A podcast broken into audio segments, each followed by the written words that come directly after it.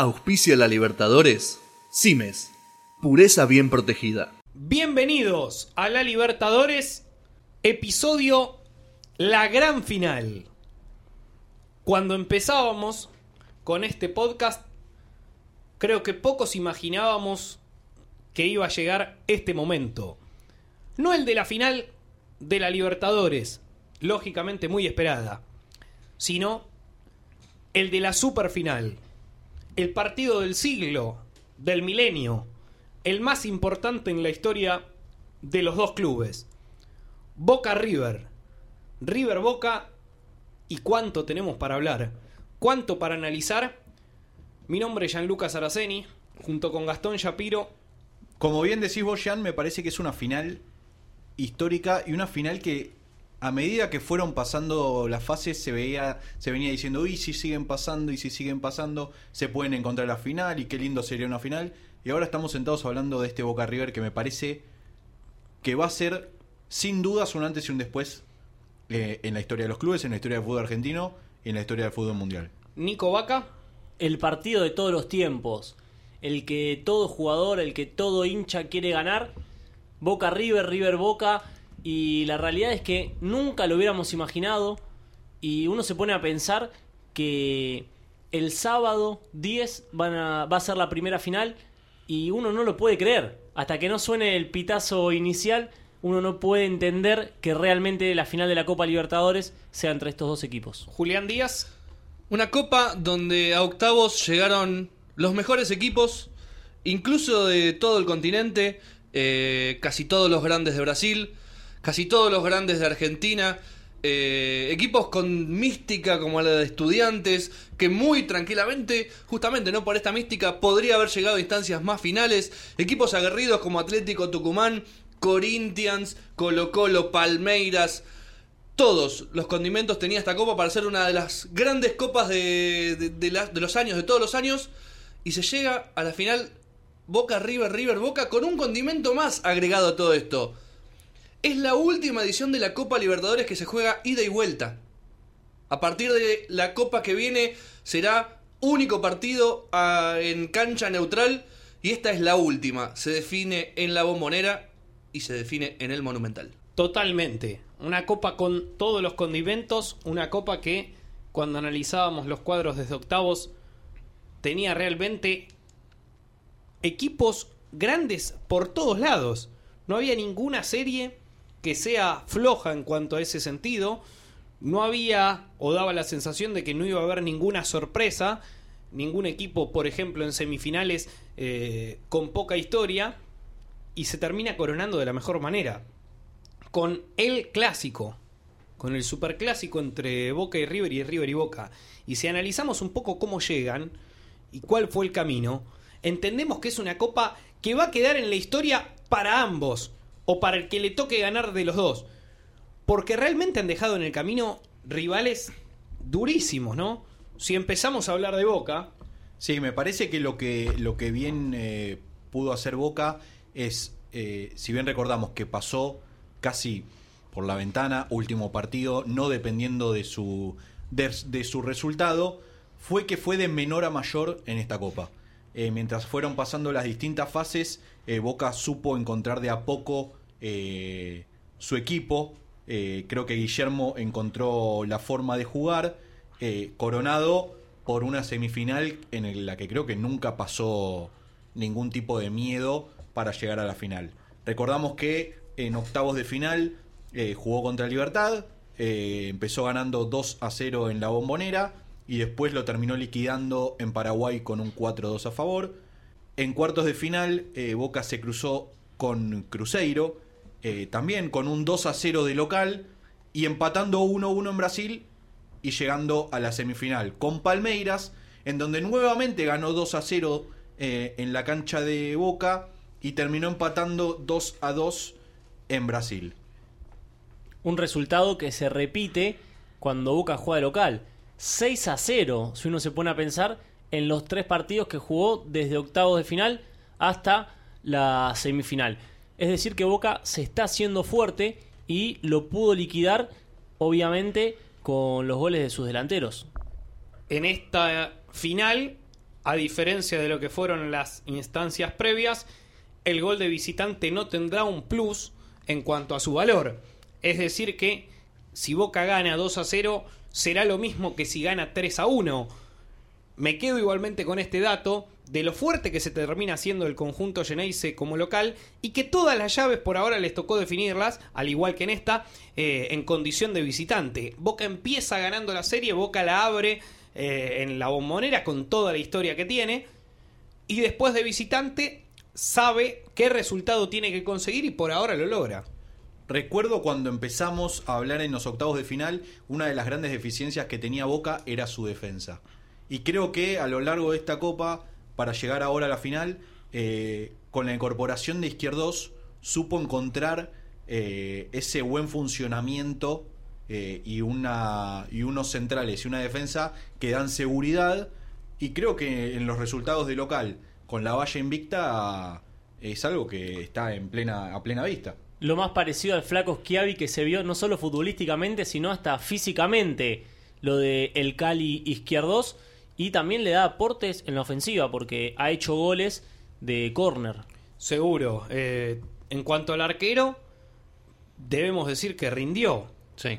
Eh, que Boca con Rossi para algunos llegaba a tener un problema en estas semifinales. En ambos partidos le tocó atajar contra Palmeiras y si bien le convirtieron dos tantos, da la sensación de que ninguno de los dos tiene responsabilidad, ¿no? Y la vuelta con Palmeiras fue sin dudas uno de los tres mejores del partido. Sí, sí, Nández, Rossi y bueno, alguno más que quiera poner, obviamente Benedetto, pero creo que Rossi estuvo entre los tres mejores del partido. En el primer gol le define bien, el, el segundo es de penal, lógicamente no, no hay responsabilidad del arquero, y, y yo coincido con esto. Si uno analiza, es más, las tres instancias previas eh, de playoff, octavos, cuartos y semifinal, Boca más allá de un ratito con Cruzeiro, no, no sufrió. No sufrió. Me parece que en el único momento en el que sufrió eh, fue en el gol que hace Palmeiras, que terminan anulando en los primeros cinco minutos de la semifinal, de vuelta, en donde con el 2 a 0 de local iba perdiendo 1-0 de visitante. Y vos decís, todavía queda todo el partido. Fue el único momento en el que, capaz, ese minuto hasta que le cantaron al árbitro que estaba adelantado y no valía y no valía el gol fue en el único momento de dudas pero después en octavos cuartos y semifinal me parece que nunca corrió peligro el pase boca Por eso digo, un ratito quizá contra Cruzeiro podemos agarrarlo como en un momento donde sufrió, pero sí el momento más difícil de la serie, cuando perdía 1 a 0, cuando tuvo alguna situación el Cruzeiro. Cuando se le escapa a Rossi quizás en Claro. ese rechazo, ese sí fue el momento crítico de Boca. Pero la realidad es que encima cuanto al- en cuanto al juego tampoco sufrió. Y ahí, eh, Gastón, justamente tocaste un tema que eh, en las semifinales estuvo mucho, muy presente y bien utilizado, que fue el VAR. El VAR, eh, tanto en el partido de Palmeiras Boca como en el de Gremio River, eh, fueron utilizados. Quizás en el de Gremio River puede haber una excepción en aquella patada que recibe el Piti Martínez, que eh, por el VAR, si se podría, si se vio de vueltas, tendría que haber sido roja, pero eh, la mano de Bresan indiscutida. Y el offside justamente del gol del Palmeiras, también indiscutido. Jugadas clave, jugadas que marcaron un antes y un después. Porque si a Boca le hubiesen hecho el gol antes de los 15 del primer tiempo y ya iba 1 a 0 y tenía todo el partido por delante para tratar de sobrevivir, le hubiese complicado. Y lo mismo con River. Si eh, no hubiesen cobrado ese penal, hubiese terminado 1 a 1 y River no hubiese estado en la final. Totalmente. Bien utilizada en este caso la, la tecnología. Si hablamos de River, el conjunto millonario eliminó a Racing en octavos de final, a Independiente en cuartos de final y a Gremio, el último campeón, eh, en semis.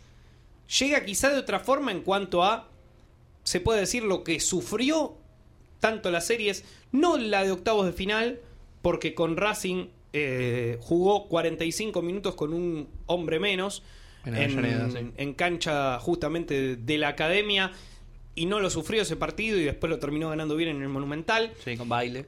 Contra Independiente jugó bien en el Libertadores de América y hasta podría haber hecho goles, también los podría haber recibido. Me parece que la parte difícil de esa serie la tuvo cuando se lo empata.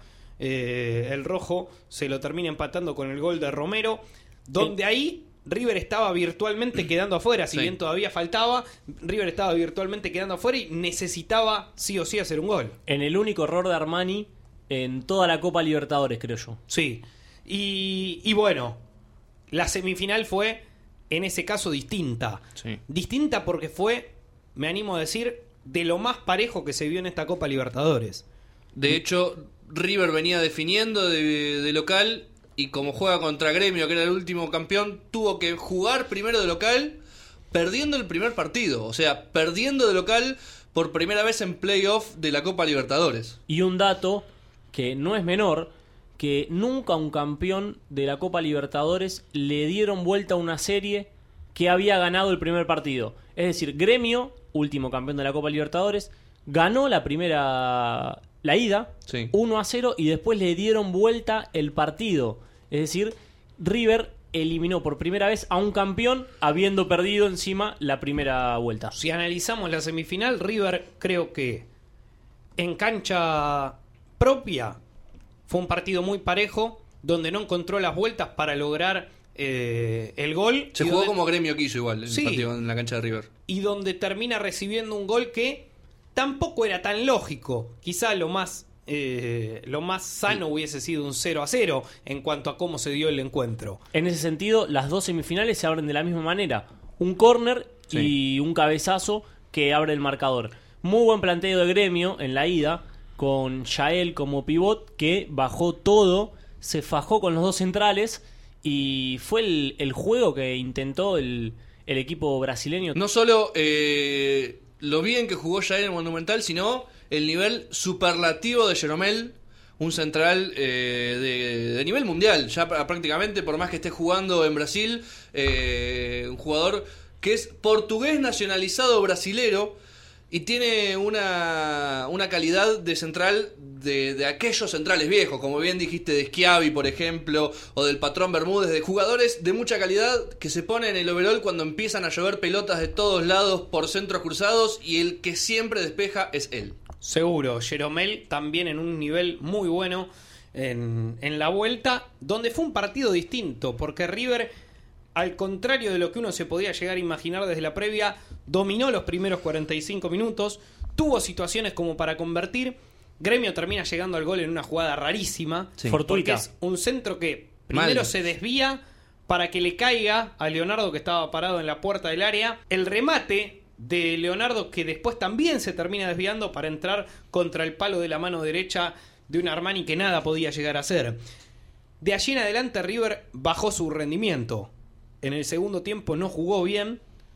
Encuentra el empate de ese partido, el descuento en la serie, con un centro al área y un cabezazo de Borré. Muy importante igual la baja de Poncio. Sí. El termómetro de este River, el capitán de River que sabe eh, adueñarse del medio y es un- fue una baja muy importante para lo que fue el partido de gremio y va a ser una baja muy importante para la primer final. Y hay que decir algo, porque en el mejor momento de River, Gremio hace el gol.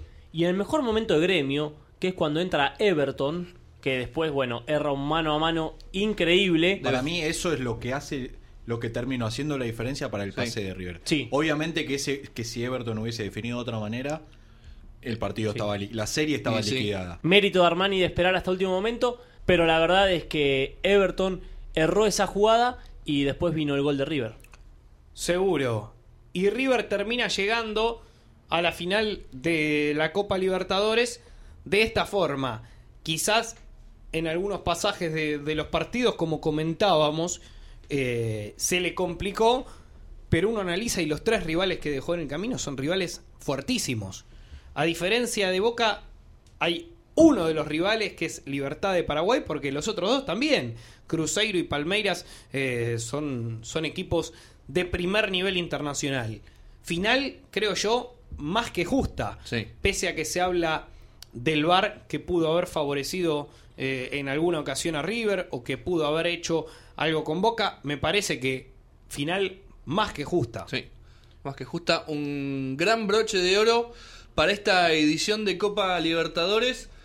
Y vamos de lleno, ¿no? A los pequeños detalles o pequeñas cosas que tiene este, esta final, como por ejemplo la sanción que tuvo Gallardo, un técnico que no va a poder estar en ninguno de los dos partidos. Correcto, porque estaba sancionado en la vuelta con gremio por salir tarde en el partido de ida, de- volver tarde desde el entretiempo, Hmm. eh, un minuto tarde, lo sancionaron, no le permitían ni dar la charla, ni estar durante el partido eh, en el campo de juego, ni estar en el entretiempo en el vestuario. Esto último lo terminó incumpliendo. Había cámaras de televisión, terminaron justamente demostrando que Gallardo bajó y la sanción de la Conmebol fue de no poder estar directamente en las cercanías de la cancha, Sí. en la bombonera y tres partidos más sin poder estar en el campo de juego. Otro de los temas, no podrán ser decorados ninguno de los vestuarios del visitante, es decir, ni River podrá decorar su vestuario en la bombonera, ni Boca podrá hacer lo propio en el estadio monumental. Dicen que es para evitar violencia, habrá que ver. En realidad, si eso genera o no violencia, será un debate mucho más largo. En el tiempo entre que se supo que se daba esta final hasta jugar el partido, se habló también, Nico, de los visitantes. Salió a hablar el presidente de, de todos los argentinos.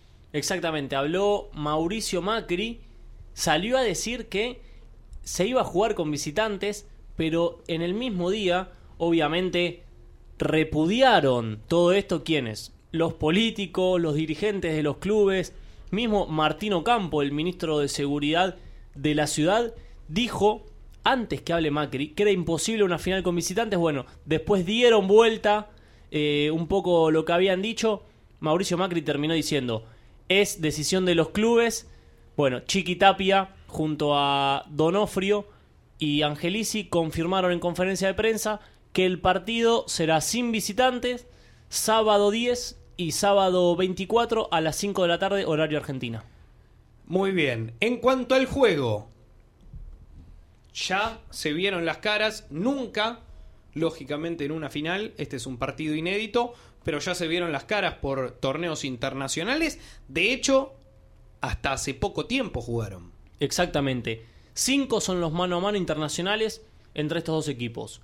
Nos vamos al 94, donde en los cuartos de final de la Supercopa empataron 0 a 0 y 1 a 1. Terminó pasando el Ceneice por penales. Después vamos a la Libertadores del 2000, la recordada por la vuelta de Martín Palermo. 2 a 1 ganó River en el Monumental, 3 a 0 ganó Boca en la Bombonera y pasó a semifinales. Después nos tenemos que ir al año 2004, donde el primer partido lo ganó Boca 1 a 0, recordado por el arañazo de Gallardo al pato Bondancieri, exactamente, y en la vuelta River ganó 2 a 1, Tevez había hecho el 1 a 1, la recordada gallinita lo termina expulsando la coneja Baldassi y a los dos minutos termina haciendo el gol Cristian Nasuti que lleva a la serie a penales y Boca termina avanzando con esa serie recordada por los juveniles que terminaron ejecutando. Hasta allí esas tres para Boca. Todas de Boca, exactamente. Y ahora vamos al 2014 donde intentó dar vuelta la historia River. Sudamericana 2014, 0 a 0 en la ida, la vuelta muy recordada, gol de Pisculici, ganó 1 a 0 River en semifinales y accedió a la final de la Copa Sudamericana que luego le ganaría a Atlético Nacional en la gran final. Y bueno, en el 2015 River gana 1 a 0 el primer partido, gol de Carlos Sánchez de penal y en la vuelta termina accediendo River porque la Conmebol le da ganado el partido 3 a 0 por la suspensión después del gas pimienta. Así que hasta ahí, dos series para River, tres series para Boca y bueno, veremos qué pasa en esta super final. En cuanto a la ida, no va a estar entonces Leonardo Poncio lesionado en la cancha de gremio y en el lado de Boca, al parecer todavía con Rossi en el arco. Después habrá que ver qué ocurre si Esteban Andrada, quien era el arquero titular previo a la lesión, retoma su puesto. Y otra cosa a tener en cuenta para el partido de ida son los amonestados en cada uno de los equipos. Claro. ¿Por qué? Porque al recibir una amarilla, los jugadores que les voy a decir ahora no jugarían el partido de vuelta en la cancha de River. Estos son entonces los que ya tienen dos tarjetas amarillas. Exactamente. Por el lado de River están Maidana, Pinola, Enzo Pérez, el Piti Martínez, eh, Rafael Santos Borré y Lucas Prato. Seis jugadores. Y si vamos para el lado de Boca, lo tenemos a Olaza, a Naitan Nández, a Pablo Pérez y a Kichan Pavón. Son cuatro para el Geneise. Uno piensa en bajas sensibles. Bueno, en River podrían llegar a ser, me parece, los dos centrales. Sí. Si nos ponemos a analizar cada uno de los nombres, creo que alguno de los dos centrales de River casi siempre deberían irse con alguna amonestación, eh, salvo cosas extraordinarias. Y lo mismo podemos decir de los, eh, de los volantes centrales que tiene Boca. Eh, seguramente, o en, o en la gran mayoría de los partidos, alguno recibe una amonestación por el juego, digamos, por su estilo de juego. Pablo Pérez, abonado clásico a una tarjeta casi todos sus partidos. Y Nathan Nández en la misma. Eh, y creo que eso también va a ser una, algo definitivo a la hora del partido de vuelta en la cancha de River. Hablaron en conferencia de prensa tanto Jonathan Maidana por el lado de River como Pablo Pérez por el lado de Boca y ambos coincidieron en que lo van a jugar de la misma forma, Seguro. que no se van a guardar nada, que el estilo de juego que tienen es uno solo y que saben solamente hacerlo de esa manera. Es que vos no te podés guardar para un segundo partido dejando pasar el primero. Yo creo que eh, sería ilógico guardar jugadores para la segunda final cuando vos capaz lo podés definir en la primera o ir ya a la segunda final con un resultado lo suficientemente bueno o a favor solo guardándote porque estás amonestado. Obviamente que eh, el estilo de juego de alguno de los amonestados siempre hace que, estén al borde de esa eh, amonestación, esa tarjeta amarilla, que los deje afuera de la vuelta. Pero eso será algo a analizar cuando se forme el equipo para la vuelta. Seguro. Y ahí está una de las frases que dejó, por ejemplo, Pablo Pérez en la semana, ¿no? A mí de guapo no me gana nadie. Una frase que indica, primero, que van a jugar con el cuchillo entre los dientes absolutamente todos, que ninguno se va a achicar ante ninguno de los dos marcos, porque la gente de River cuando visite la cancha de Boca va a tener una bombonera que va a explotar por todos lados y ninguno va a tratar de achicarse ante semejante marco y lo mismo va a pasar cuando jueguen en la cancha de River. La cancha de River va a explotar por todos lados con papelito, con fuegos artificiales, con cántico, con todo y ese ambiente a ninguno de los dos jugando de visitante los dos para su cada partido respectivo, ninguno de los dos se va a achicar ante el otro. Seis Copas Libertadores tiene Boca, tres Copas Libertadores tiene River. En esta última era han jugado tres veces en cuanto a eliminaciones. La Sudamericana 2014 con triunfo para River como marcaba Nico Vaca. La Libertadores 2015 que no se terminó de jugar pero terminó siendo dada justamente también para el conjunto millonario. Y una final, la de la Supercopa Argentina donde River también terminó venciendo a Boca. Me parece que es la chance para Boca de cortar con esta racha positiva de River de las últimas tres veces que se enfrentaron por copas, dos internacionales y una local, y para River la chance de acercarse más todavía al conjunto Geneise en cuanto a la cantidad de trofeos obtenidos.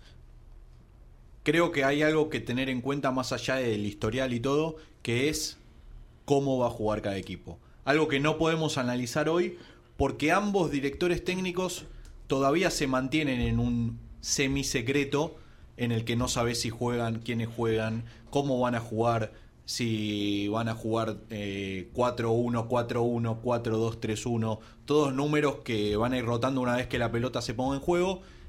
Pero creo que, eh, como bien ya dijeron varios de los protagonistas, es un partido que va a marcar un antes y un después para la historia, tanto de cada uno de los jugadores que la jueguen como de los clubes. Y no creo que se guarden nada porque creo que la historia lo vale. Más condimentos para un partido imposible. Al ser la gran final, nos guardaremos los pronósticos. Ya conoceremos más adelante el de Julián Díaz, el de Nicolás Vaca, el de Gastón Shapiro y el mío, el de Gianluca Saraceni. sábado 10 de noviembre a las 17 de Argentina, sábado 24 de noviembre, el día que conoceremos al gran campeón, también a las 17 horas, primero en la bombonera, después en el monumental, en caso de igualdad en la serie, haya los goles de visitante que haya, primero habrá tiempo extra, después si se lo necesita habrá penales. La Copa Libertadores se vuelve a definir un sábado y nada más y nada menos que con un superclásico. Toda la previa, todo el análisis y todo el post acá en la Libertadores.